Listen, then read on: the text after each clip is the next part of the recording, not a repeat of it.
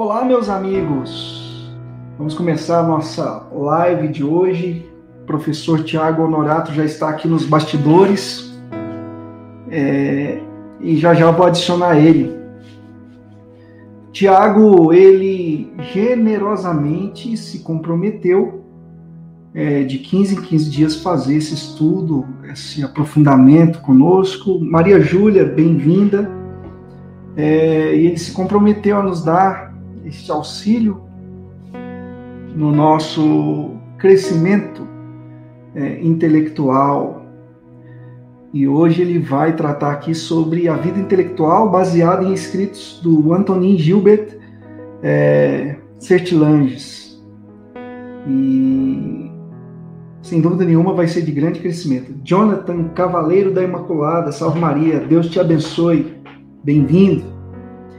E certamente vai ser de muito crescimento, porque o Tiago, ele dispensa, né, dispensa apresentações. Eu vou adicionar aqui o nosso professor, que de 15 15 dias vai estar conosco aí.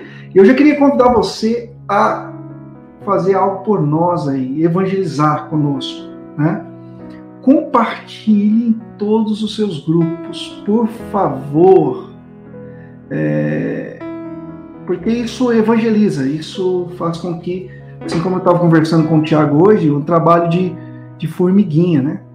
Eu vou adicionar o Tiago aqui, quando, quando ele começar a fala dele, eu também vou, vou compartilhar alguns grupos aqui. O tema de hoje está na tela, vida intelectual, adicionando o nosso professor aqui. Tiago, boa noite, meu irmão.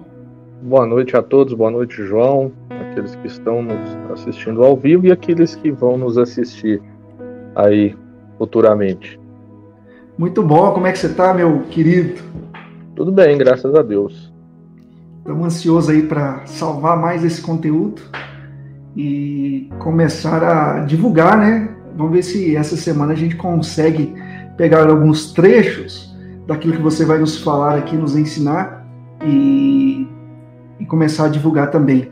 Ô Tiago, apenas fazendo uma introdução, a gente falava é, na live passada sobre uns sobre a parousia, no fim dos tempos, mas também falamos aí de é, conflitos no Oriente Médio, comunismo, e todo mundo ficou encantado e que bom que você se dispôs, queria agradecer. E hoje a gente vai falar sobre vida intelectual, é, sobre a importância de se buscar né, a vida intelectual.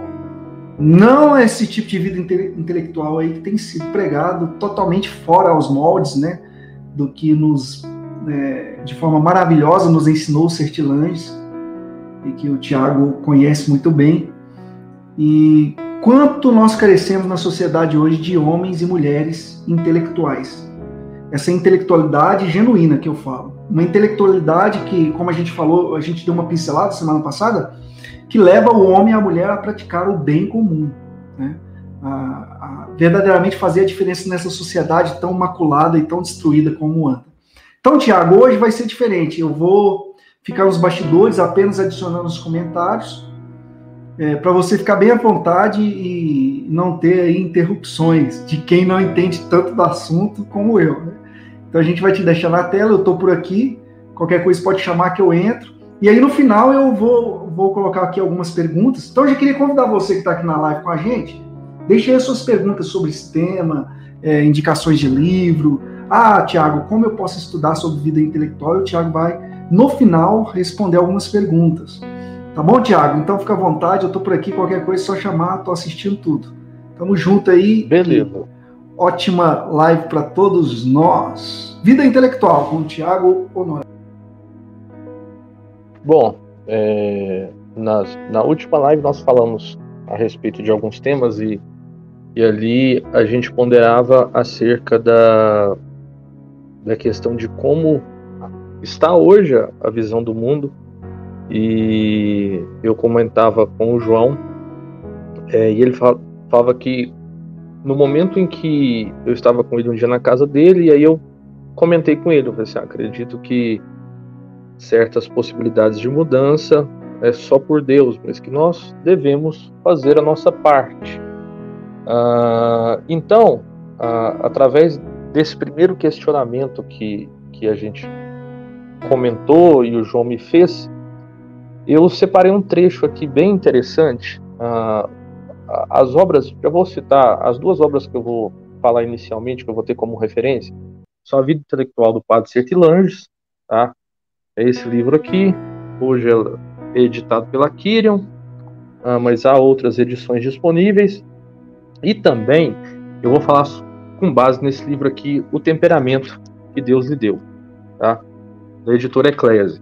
Bom, no trecho que fala uh, no prefácio, é, outra coisa, fato interessante é que esse livro, agora no último dia 15, ele completou 100 anos de idade, né? E nós vemos o quão perene é uh, esse livro.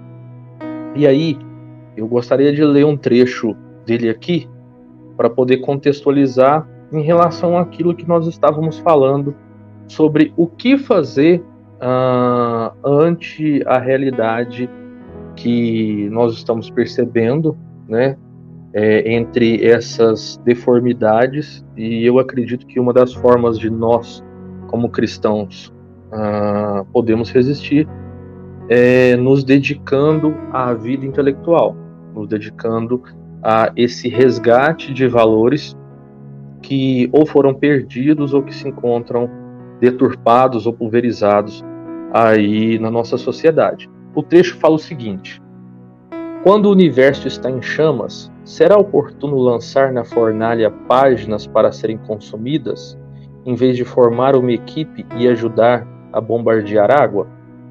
Pobre de nós, de qualquer maneira sentimos uma esmagadora impotência. Mas se o presente é penoso e desconcertante, não devemos, no meio de tudo isso, procurarmos e nos preocuparmos com o futuro? O futuro depende de Deus e de nós, mas numa certa ordem. Não depende principalmente da força, mas depende do pensamento. Esse aqui é um trecho que está no prefácio da terceira edição desse livro, tá? Uh, então, o que vamos começar então a falar sobre vida intelectual para falar bem o que é a vida intelectual. A vida intelectual nada mais é do que a vida do espírito, tá? Uh, ou seja, ela é a vida que busca uma elevação uh, ante as, as questões que são colocadas para nós, porque muitas das vezes nós é, nos sentimos impotente, uh, impotentes né, em face das, da realidade que se coloca, seja socialmente, seja politicamente. E eu acredito que a vida intelectual ela proporciona para nós uma possibilidade de nós sairmos do pensamento da política do dia a dia, do problema do dia a dia, das questões do dia a dia e nos aprofundar naquilo que é perene, né? Eu acredito que a, a vida intelectual é justamente essa vida do pensamento, essa vida do intelecto. Por uma série de influências que nós recebemos do, dos, dos, meios, né? Uh, nós recebemos uma visão de termos que produzir, de termos que sempre estar fazendo alguma coisa, e, e, às vezes, na maioria das vezes, esse fazer alguma coisa está ligado a produzir alguma coisa. E a, e a vida intelectual, ela vai justamente na contramão dessa visão que se tem hoje da praxis, né, que é o que nós temos hoje, da felicidade ligada à questão financeira e realizações materiais, enquanto nós deixamos a nossa parte interna muitas das vezes sem qualquer tipo de não está povoada de conteúdos, né? Hoje é muito comum as pessoas reclamarem da falta de sentido na vida, isso é muito comum na clínica psicanalítica, por exemplo, de não encontrar sentido. Então, a, a, vida intelectual, principalmente aqui da vida intelectual da qual nós estamos falando, que é a vida intelectual cristã, ela vai buscar essa, essa elevação do nosso pensamento essa busca de valores que não são do dia a dia e de valores que não são a política do dia a dia, né? Ou seja, é nos retirarmos um pouco da temporalidade uh, para entrarmos num tempo um pouco diferente, um pouco no tempo em que nós estamos, estamos preocupados com ah, o transcendente, aquilo que não passa e aquilo que nós vamos levar, né? Então, justamente essa é a questão da vida intelectual. Uh, eu fiz outras algumas anotações aqui. É bem interessante porque uh, o apogeu da vida intelectual ele está na Grécia, né? Principalmente com Sócrates e Sócrates tinha justamente a ideia de que uma vida que não fosse analisada, ela era uma vida que não compensava ser vivida. Uma vida que não coubesse a reflexão não deveria ser vivida. Então, a vida intelectual, é, ela começa justamente por essa capacidade de reflexão, por uma capacidade de autoanálise, e todos têm um chamado para a vida intelectual. Uh, alguns de forma mais pungente, outros, às vezes, de forma nem tanto uh, pungente, mas uh, fato é que todos têm esse chamado para buscar uh, esse transcendente, né? E essa, essa questão perene. E aí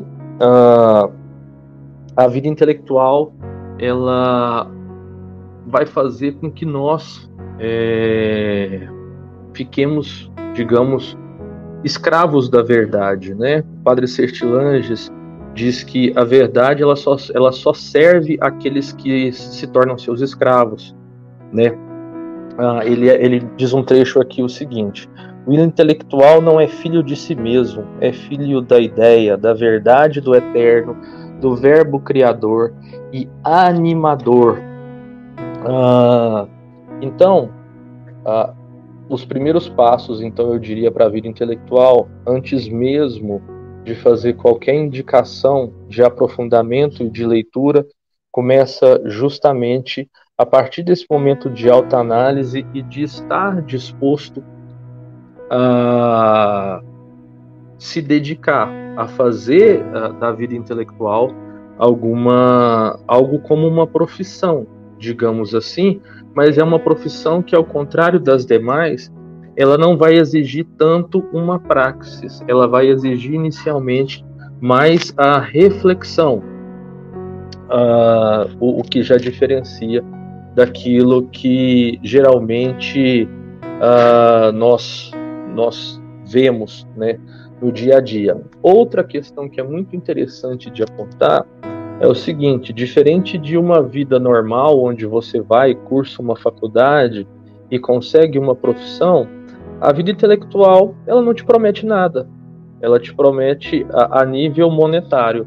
Ela vai te prometer uh, que você vai passar a vida buscando algo, buscando a verdade, se pautando nos ideais elevados. Uh, e através dessa busca, você vai estar é mais um trabalho em que você vai estar ajudando não só a si mesmo, mas inspirando nos outros uh, essa essa essa vocação. O padre Sertilanges trabalha no que se refere à vida intelectual e a trata como uma vocação, assim como alguns têm vocação para a vida religiosa. Uh, segundo ele, nós todos temos uma vocação para a vida intelectual, cada um na sua medida, e ela vai exigir, conforme qualquer um é, das, da, das nossos propósitos de vida, ela vai nos exigir dedicação, compromisso, constância, que é algo muito importante para a vida intelectual. Ah, e aqui nesse livro, quando nós vamos ler, ele tem uma série de, uh, de conselhos, como a questão de não ser uma pessoa isolada, são, são questões mais um pouco pontuais, de não ser isolado, de estar sempre pronto para poder cooperar com aqueles que, estão, que também estão na busca da verdade, né? Uh, ou seja, é na ver, a vida intelectual é a vida do espírito, a vida que busca Deus como causa final de todas as coisas e, ao mesmo tempo, ajudando, não sendo egoísta. Outro ponto muito interessante a, a, a se, a se a, assinalar é a questão daquele que busca a vida intelectual, ele tem que estar disposto a praticar pelo menos inicialmente as quatro virtudes cardeais e depois passar para as teologais. Então, ela vai fazer uma série de, de exigências, digamos assim, daquela, daquelas pessoas que se dedicam, porém, a, a sua retribuição vai ser a, essa, essa questão da busca da verdade e, consequentemente, nós estamos agradando a Deus quando nós estamos buscando entender a verdade, buscar pelos princípios eternos.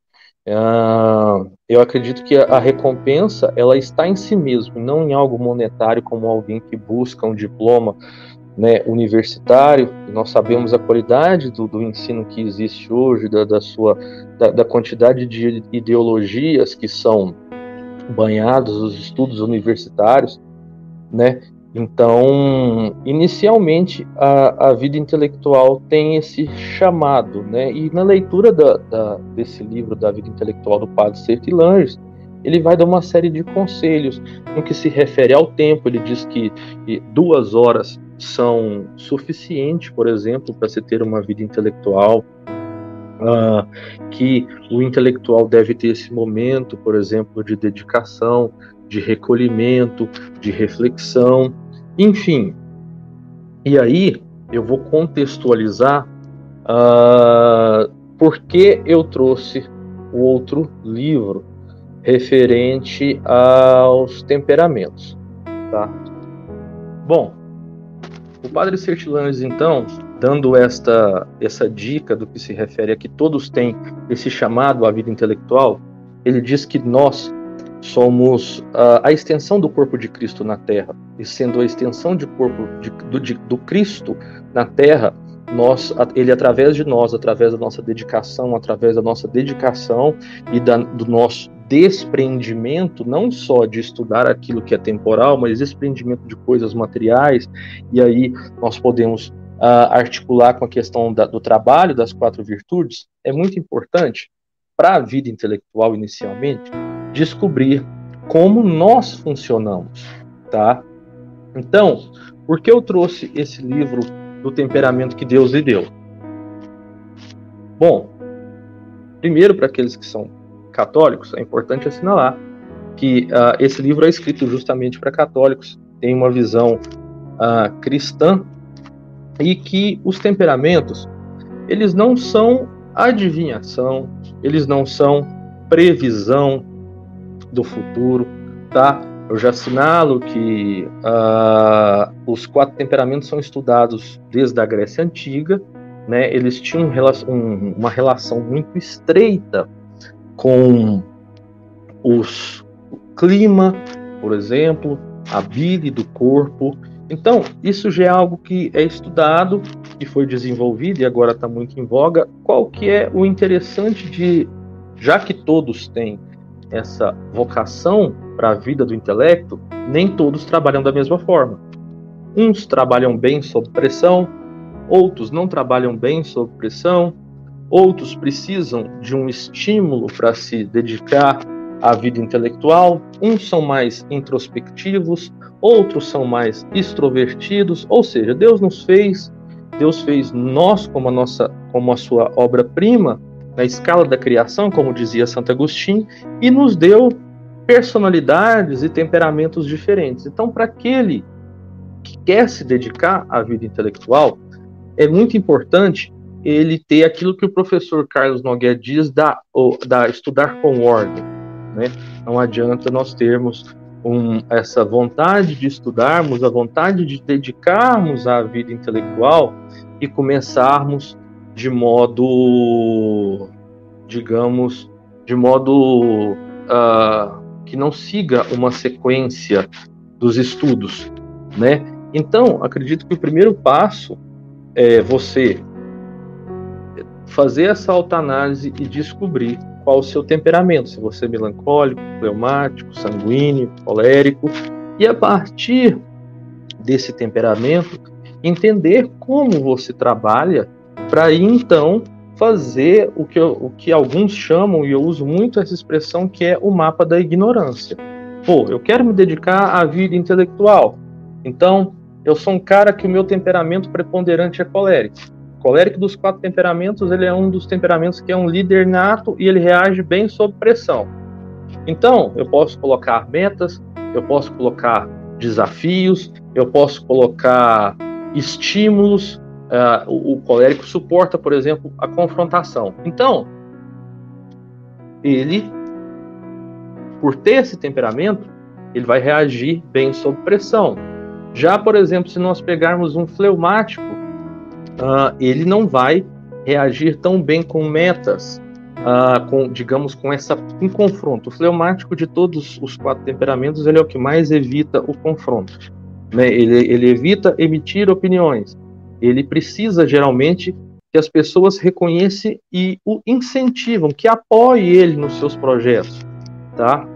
Então, o, a pessoa que visa a vida intelectual e é fleumático, ele geralmente é muito introspectivo, como o melancólico, por exemplo.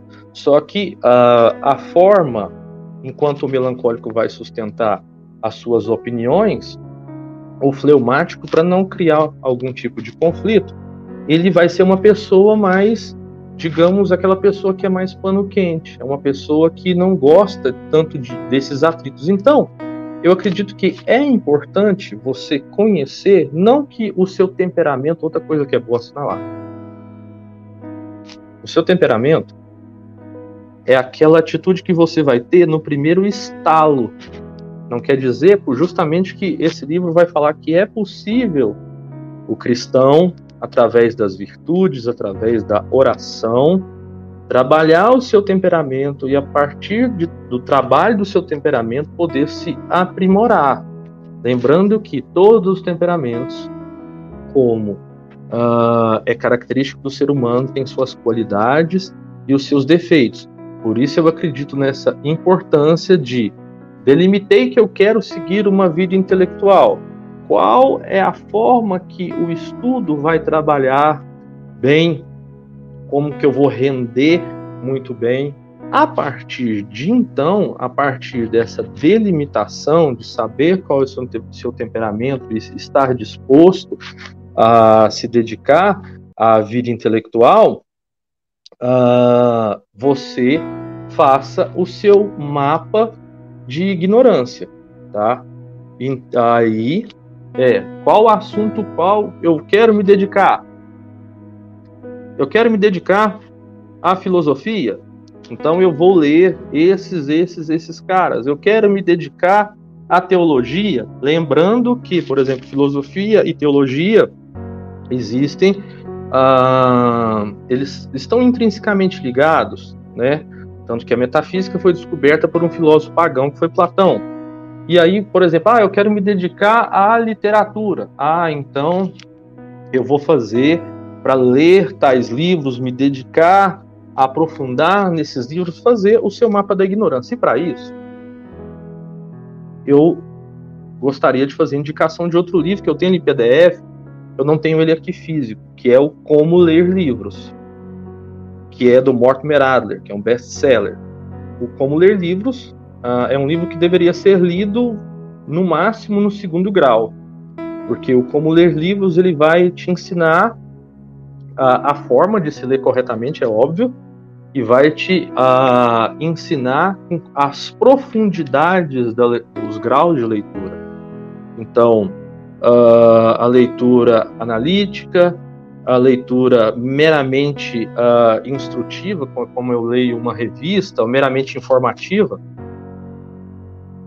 e aí ele vai dividir a leitura analítica em dois níveis, e aí dele depois ele vai passar para o último nível mais profundo de leitura, que é a leitura sintóptica, que é justamente quando eu já tenho muita experiência na leitura e eu estou me aprofundando em algumas teses, e a partir de então eu começo a confrontar autores que escrevem sobre o mesmo assunto. Por exemplo, eu estou estudando sobre história da igreja. Ah, o que que esse assunto, o que, esse fulano escreve, o que que esse outro escreve? E aí eu poder comparar. Então, é um livro muito interessante, é indispensável. Eu diria que, junto com o Vida Intelectual, essa questão de delimitar os temperamentos, uma boa pedida é o livro Como Ler Livros do Mortimer Adler, porque ao final, Mortimer Adler traz uma lista gigantesca de todos os livros, uh, digamos, da, da literatura, os grandes livros da literatura mundial, tá? E com aquela lista ali, você não vai perder nada, tá? Ele vai trazer a Bíblia, o Antigo Testamento, ele vai passar por Ovídio, aí mais recente ele vai falar de Dostoiévski, então Santo Tomás, então eu acho que inicialmente para uh, para seguir a vida intelectual nós precisamos de começar por essas ferramentas. Lembrando que, eu acredito que é algo importante a ser assinalado o seguinte: ah, ainda que você se torne, que você se dedique à vida intelectual, não perca o contato com a realidade, tá? Não perca a capacidade de fazer essa articulação entre aquilo que você estuda e a aplicação prática na sua vida, porque a, a questão da a questão dessa perda de contato com a realidade é algo muito comum hoje e nos faz com que nós ah, perdemos, percamos essa capacidade de nos ah, de, de, de ter essa capacidade refletiva, reflexiva no que se refere uh, ao nosso cotidiano. Né? Isso é algo que a gente pode observar muito bem na, na, escrita do Chesterton, que é um escritor católico do início do século XX. Tem um livro dele que se chama Tremendas Trivialidades, e que ele vai falar justamente essa narração de situações comuns e como ele fala mais ou menos que o mundo nunca sofrerá por falta de beleza, mas que falta, sofrerá pela falta das pessoas da capacidade de se maravilhar perante a beleza. E isso hoje é algo muito triste, porque muitas dessas pessoas hoje que, que são ditas intelectuais, elas estão falando de algo é, que não se articula com a realidade. Nós vemos que a busca inicial, por exemplo, da filosofia, eu sou uma pessoa que admiro muito e, e, e, um dos meus focos de estudo é Platão, você vai ver que é, Sócrates, né, nos seus diálogos platônicos, ele sempre estava dialogando, falando da realidade, estava falando do que, que é a justiça, do que, que é a beleza, do que, que é a verdade. Eu vi que o Celito fez um comentário. É, eles não tinham problema no que se refere à busca da verdade. Infelizmente, por uma série de questões e uma delas é, eu atribuo ao niilismo, é, que é algo bem mais moderno, perdeu-se de o, o horizonte no que se refere à verdade, né? Porque Nietzsche entendia que uma coisa não precisava ser verdadeira, bastava que fosse algo aceito como verdadeiro. Não era necessário a verdade, mas bastava meramente a aparência da verdade, algo e, e, aí parece uma coisa nova e nós vamos ver que Platão já estava combatendo isso no Fedro, no seu diálogo Fedro, onde ele falava que nos tribunais é, as pessoas não estavam buscando o que, qual era a verdade do fato, mas elas, elas estavam basicamente buscando a verossimilhança, que não era necessário nem narrar os, os fatos como eles aconteceram,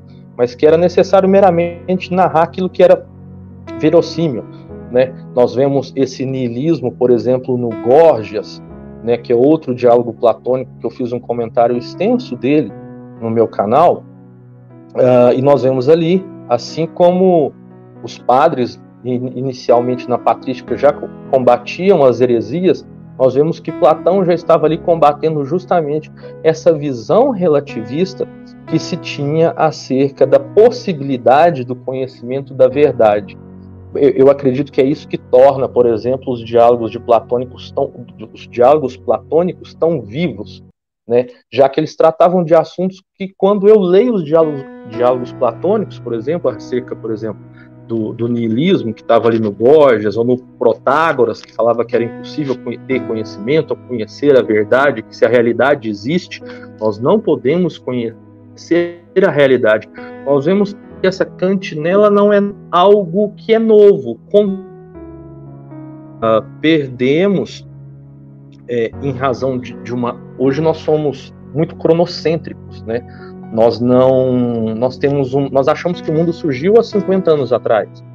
E aí quando eu pego um diálogo platônico que tem 2.400 anos, eu vou ver que ele já estava combatendo essas coisas lá. Porém, era algo muito comum, as pessoas eram muito, eram muito ligadas à leitura desses filósofos, e de um tempo para cá, como nós somos muito cronocêntricos, como nós somos ah, pessoas sem raiz, sem essa capacidade de nos confrontar com ideias eternas, digamos assim, seja platônica, seja da Bíblia, como isso surge, sumiu do nosso horizonte de consciência, hoje nós perdemos a ferramenta para combater essas pessoas, sejam esse, os nihilistas, os céticos, os ateus, né? enfim, era algo que não, não, existia essa dificuldade no passado, enquanto por, por falta desses conhecimentos e pelo nosso cronocentrismo, nós perdemos de visão, é, nós começamos a relativizar, e aí às vezes nós achamos que isso era algo, algo novo, mas nós vemos já essa, essa relativização na, na Grécia Antiga, contudo, naquela época nós tínhamos Platão, nós tínhamos Santo Agostinho na Patrística, nós tínhamos uh, Santo Tomás de Aquino na Escolástica, São, Santo Alberto Magno e vários outros que eles, aquilo ali não se sustentava, eles nem se perdiam muito, eles nem se detiam em ficar combatendo se era possível alcançar a verdade ou não, porque aquilo ali estava muito claro para eles, né? Mas como nós perdemos essa essa essa visão daquilo que é eterno, justamente por não nos dedicarmos à vida intelectual de forma verdadeiramente.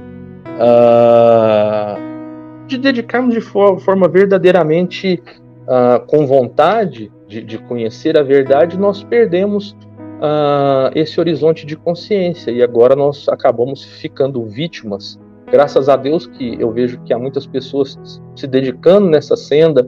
Eu converso com muitas pessoas que buscam o meu canal, por exemplo. Eu vejo que tem pessoas tentando fazer essa busca, esse resgate cultural, mas que ainda ah, são coisas que operam aí na universidade, na mídia, enfim. Eu acho que basicamente, inicialmente, eu, eu tinha para falar isso. Muito bem, Tiago. Muito bem, cara. É, eu estava aqui pensando enquanto você falou um, algo bem interessante lá no meio e que tem a ver com a colocação que o Celito pôs, pôs aqui. Né? Por quê? Porque é, nós cristãos católicos, né, falando de católicos, né, porque nós estamos aqui principalmente entre católicos por causa do nosso público, nós temos nós temos uma uma aspiração muito grande de buscar, pela, uh, buscar a verdade. Né? Cristo se intitula a verdade. E, e parece que na história humana, o homem buscou muito a verdade para se encontrar. Todas as vezes que um homem se sentia perdido, ele tentava cada vez mais buscar a verdade. E aí é, nos auxilia a filosofia, os grandes pensadores. Né? Por isso que no início da live eu acho que a gente acertou de mão cheia em dizer que a, Verdadeira intelectualidade nos leva para o bem comum. A intelectualidade gera homens e mulheres de bem para a sociedade. Né? O Celito colocou aqui, ó, e depois eu vou colocar mais algumas perguntas, para ficar bem rico essa explanação. Né? Ele falou assim: gostaria que o professor comentasse a respeito da busca pela verdade por meio da vida intelectual em um mundo relativizado. Bom, como eu comentei, uh, o projeto socrático era justamente esse, né, de buscar a verdade. De como se buscava a verdade? Primeiro, uh, era através, uh, o, o, o, Sócrates chamava esse processo socrático chamava de maiêutica, ou seja, ele acreditava que nós possuíamos conhecimentos internos inscritos na nossa alma daqueles princípios eternos sobre o que é a verdade, o que é a justiça e o que, que o processo filosófico fazia. O processo socrático era meramente fazer pergunta, né? Então, uh, é fazer as perguntas certas a fim de buscar essa, essa explanação daquilo que seria a, a, busca daquilo que é verdade, e aí Platão julgava que essa verdade estava nos princípios eternos. Contudo, é, em razão de, de, uma série de questões, e aí nós já assinalamos, inclusive na última live, em razão, em razão inclusive da, da desinformação que foi feita acerca, perdão, acerca da Igreja Católica, por exemplo, a, a, ali, principalmente a partir da visão uh, vindo da Revolução Francesa, e nós juntamos com uma série de, de outras questões, e aí eu coloquei a questão do, do, principalmente, mais atualmente, eu coloquei a questão do niilismo, né, que, o que, que Nietzsche pretendia? Simplesmente derrubar todos aqueles que eram os valores eternos. E, e ele fez isso com, digamos, com muito sucesso. Uhum. Porque, felizmente ou infelizmente, você passa por uma campanha de desinformação contra a Igreja Católica. Você passa pela Revolução Francesa, onde o lema era o último rei enforcado nas tripas do último padre. Né? E aí você lança aquela pecha de que a Igreja Católica sempre foi contra a ciência. Quando se nós fizermos uma busca simples na Idade Média ali, nós vamos ver o seguinte, que quem fundou as universidades foi a Igreja Católica. Ponto. Em muita, ah, muitas ciências a gente vai ver aí como pioneiros é, religiosos, sacerdotes, é, freiras. Né? A primeira, primeira cientista de computação, olha que interessante, primeira cientista de computação é, foi uma freira. Então, Sim. olha, olha.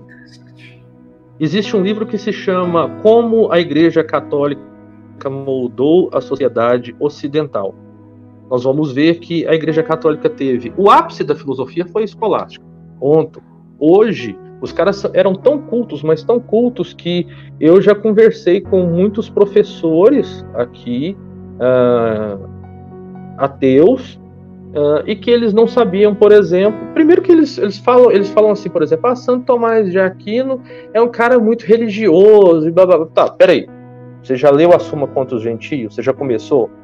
Porque ali Santo Tomás diz o seguinte, que a, a base da Suma contra os Gentios é evangelizar os pagãos que não aceitam a autoridade do Evangelho, a autoridade das Escrituras, autoridade... ou seja, Santo Tomás de Aquino vai chegar à existência de Deus pelas pelos uh, os cinco as cinco vias dele, sendo que ele vai usar simplesmente a lógica e a física aristotélica. Aí o cara falou assim: ah, "Você tá me dando carteirada?" Eu disse, "Não, cara. Eu te considero um cara que você é meu amigo, tá? Eu tô só te dizendo que a leitura que você tem é uma leitura de alguém que às vezes pegou uma leitura de um manual e não se atentou e não foi na fonte ler Santo Tomás né? E aí eu lembro que no mesmo dia eu comentei com ele assim: "Você sabia que a teoria do Big Bang foi criada por um padre?" Aí ele me fez pesquisar no Google, cara, na presença dele lá, porque ele, como ateu, não sabia que a teoria do Big Bang tinha sido criada por um padre. Então, assim, nós passamos por uma, por uma série de, de, de momentos de desinformação Uh, né? E aí nós teríamos que falar de, da existência de uma guerra cultural que existe, mas nós passamos por uma série de, de desinformações que nos, nos, primeiro, que nós perdemos, retorno no que eu disse, nós perdemos a noção da temporalidade, nós somos muito cronocêntricos, nós acreditamos que Sim. o mundo a, a, a surgiu há 50 anos atrás, e nós não conversamos com os grandes nomes, né? Então, a primeira coisa para se, se pensar em vida intelectual é começar a conversar com os grandes nomes. Quem foram os grandes nomes? Isso aí, isso aí que você falou é interessante, ó. E porque tem duas perguntas, você acabou de falar, eu acho que a introdução dessa pergunta aqui, ó, a de M. Qual a condição para começar a vida intelectual?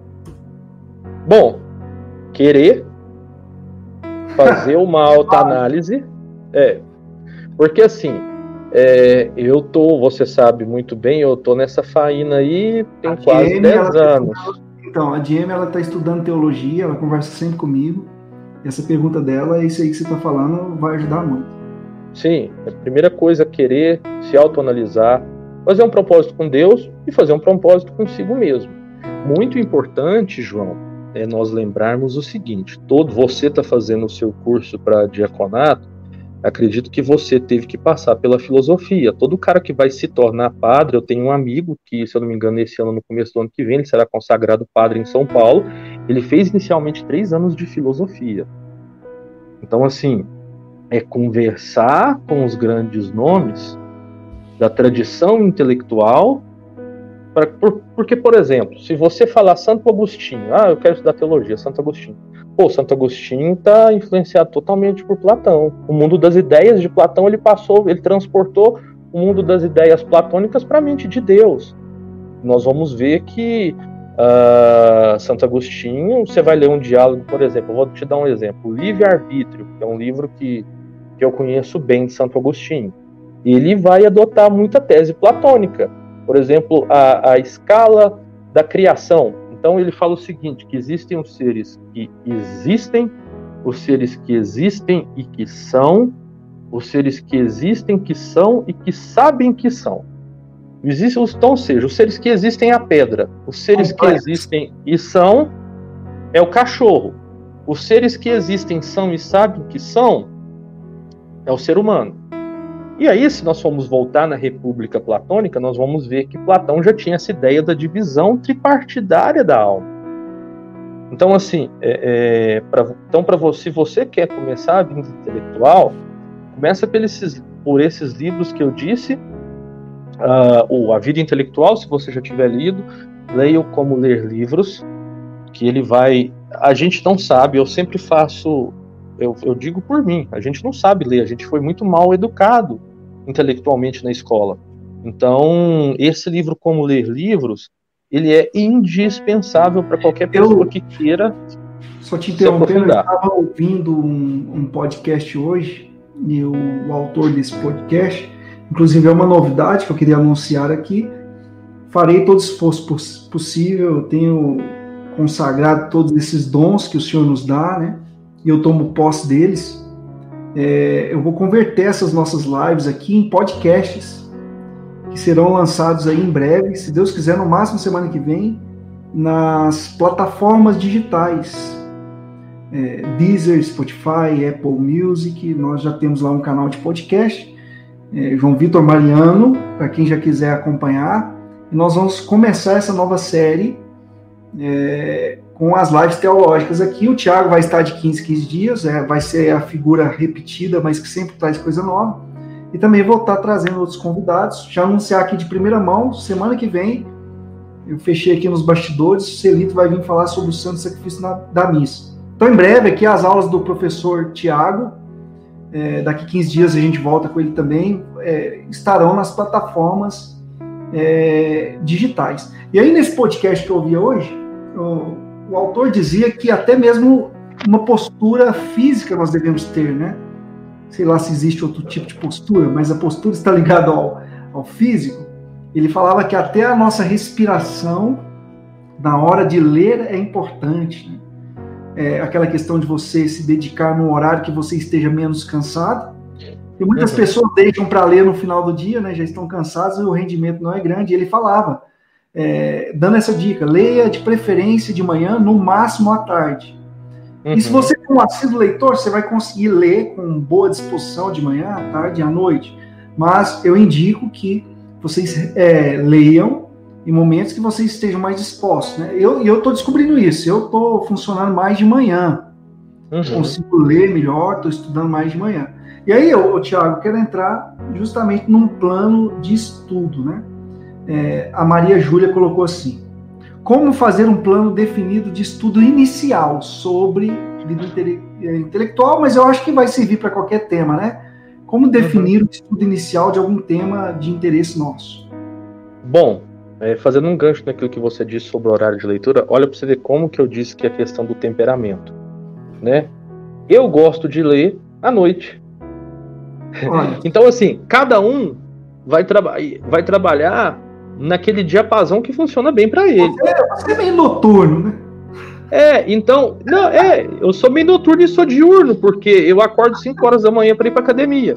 Então, o que você disse, o próprio padre Sertilanges, ele coloca na obra. Se dedique não só à vida intelectual, faça exercícios físicos, porque os exercícios físicos vão ativar em você outros desejos, um despertar maior, enfim, ele vai nos colocar mais disposto. E isso para o cara que é melancólico e para o cara que é fleumático, isso é muito difícil. Então, existe por trás do exercício físico, que o próprio padre Sertlange assinala, essa importância de se praticar é, exercícios físicos. Então, é, é, é ainda que seja, não, não só pelo exercício, João, tá? É... Cara, é por isso que São Tomás, fazendo uma piadinha, por isso que São Tomás foi um cara diferenciado que para parecer um igual a ele só de milênios e milênios, porque o, o bicho não fazia exercício, não. É, não, ele era, Santo Tomás era um milagre, João, porque Santo Tomás ele ditava dois livros ao mesmo tempo para dois copistas diferentes. Então, assim, Santo Tomás e aí então, por nosso... eu falei, é de milênio em milênio para aparecer igual ele, se aparecer. Sim, o único cara que eu, eu, eu penso assim que, que tinha essa perspicácia, essa capacidade reflexiva era o Chesterton, mas mesmo assim, Chesterton escreveu mais de 100 obras, se eu não estou muito enganado. Então, é, é, é, é, e sobre vários assuntos diferentes, né?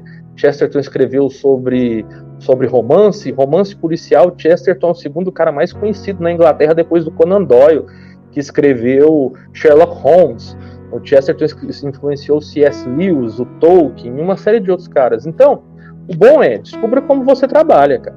Descubra como você trabalha.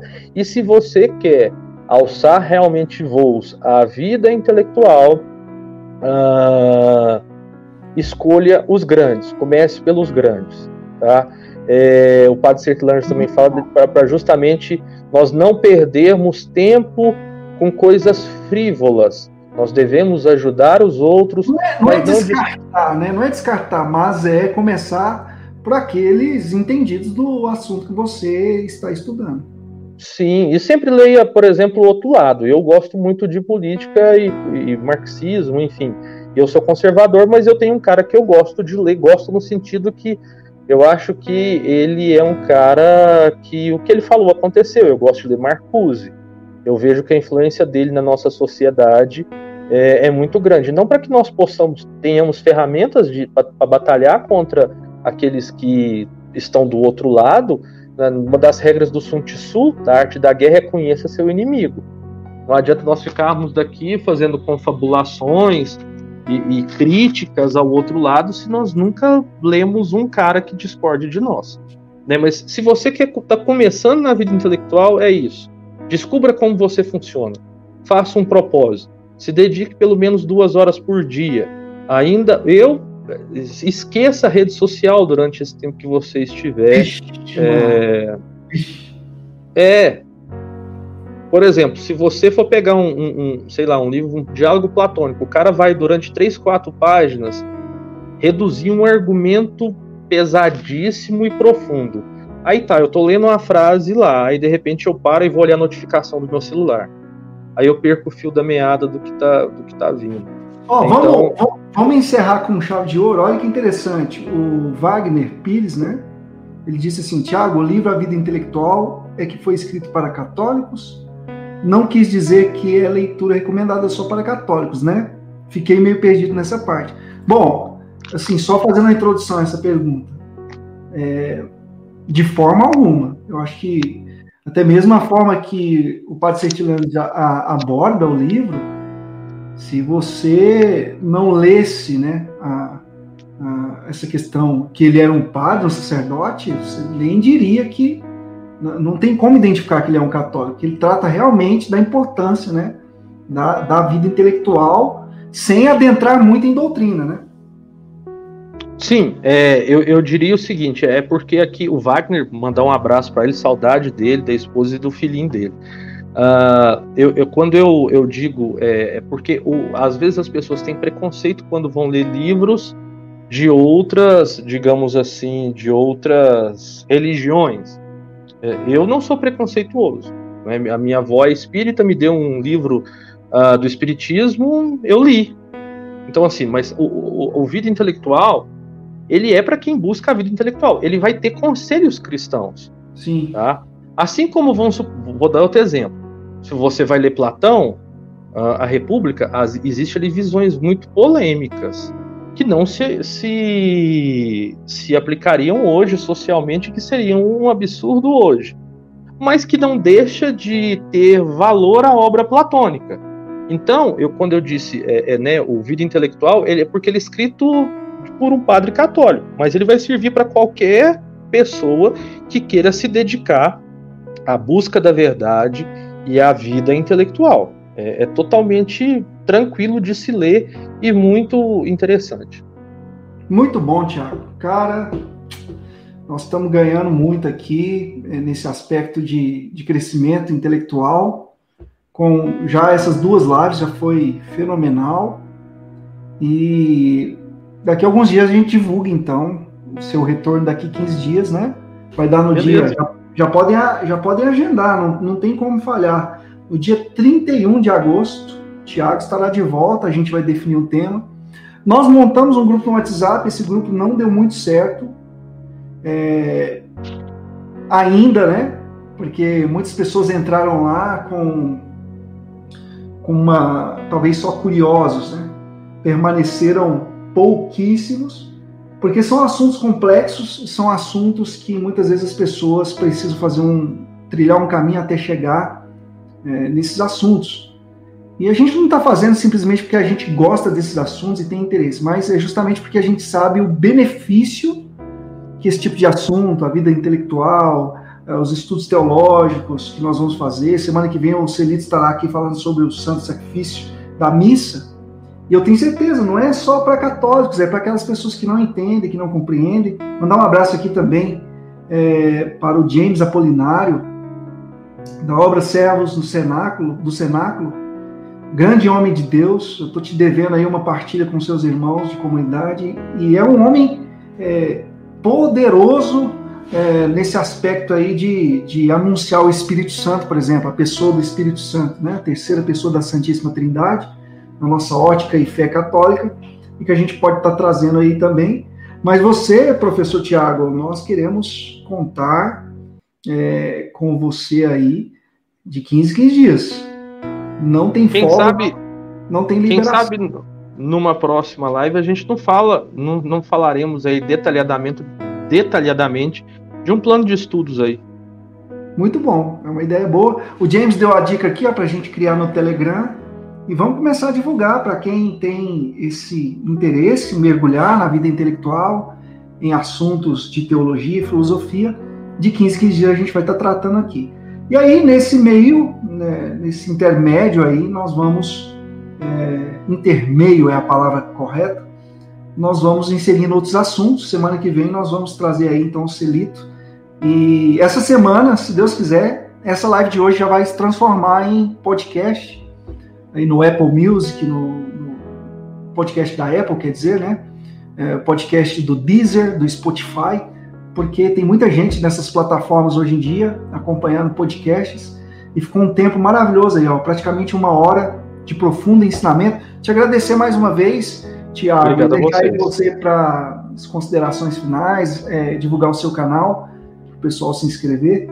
Beleza. Primeiro agradeço a você, João, a oportunidade, as pessoas que assistiram, que vão assistir, se inscrevam no meu canal lá no YouTube, Tiago Honorato. Tem uma série de vídeos sobre um mais variados assuntos.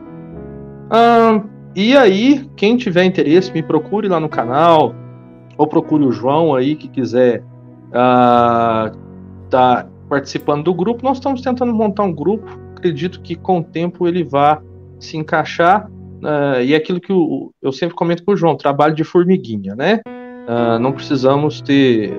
Nós precisamos de atingir pessoas que queiram. É, que queiram realmente se dedicar à vida intelectual ah, e é isso. Quem sabe aí, ah, é, quem fez a pergunta também, eu não me lembro o nome, me procure lá no meu canal, ou o João passe o contato, mas aí nós podemos falar em uma próxima live sobre uma forma de montar ah, de acordo. É, às vezes a gente fala um pouco sobre o temperamento e como cada temperamento deveria montar aí um plano de estudos. Já Vamos prepara ver. aí um tema para nós de caracterologia, né? Porque muita gente aí anunciando e apregoando os quatro temperamentos, mas na verdade, segundo o, Lessene, né? René Lessene, são oito no mínimo, né? Eles se misturam. E Sim. é um tema muito interessante que o pessoal eu tenho visto ensinar muito errado. E aí a pessoa fala assim, depois daquela análise bem trivial, ah, eu sou sanguíneo, ah, eu sou melancólico. Mas na verdade é, é muito complexo identificar. E a caracterologia ela explica que é, é bem mais de quatro temperamentos. É, há uma Sim. mistura aí de no mínimo oito. Então, Tiago, obrigado. Eu agradeço mais uma vez. E aí, o podcast ficando pronto, eu te mando o link para a gente anunciar essa, é, esse canal tão maravilhoso aqui de formação que a gente está criando. Tamo junto, Beleza. irmão. Um abraço. Obrigado a todos e até a próxima live. Boa noite. Um abraço.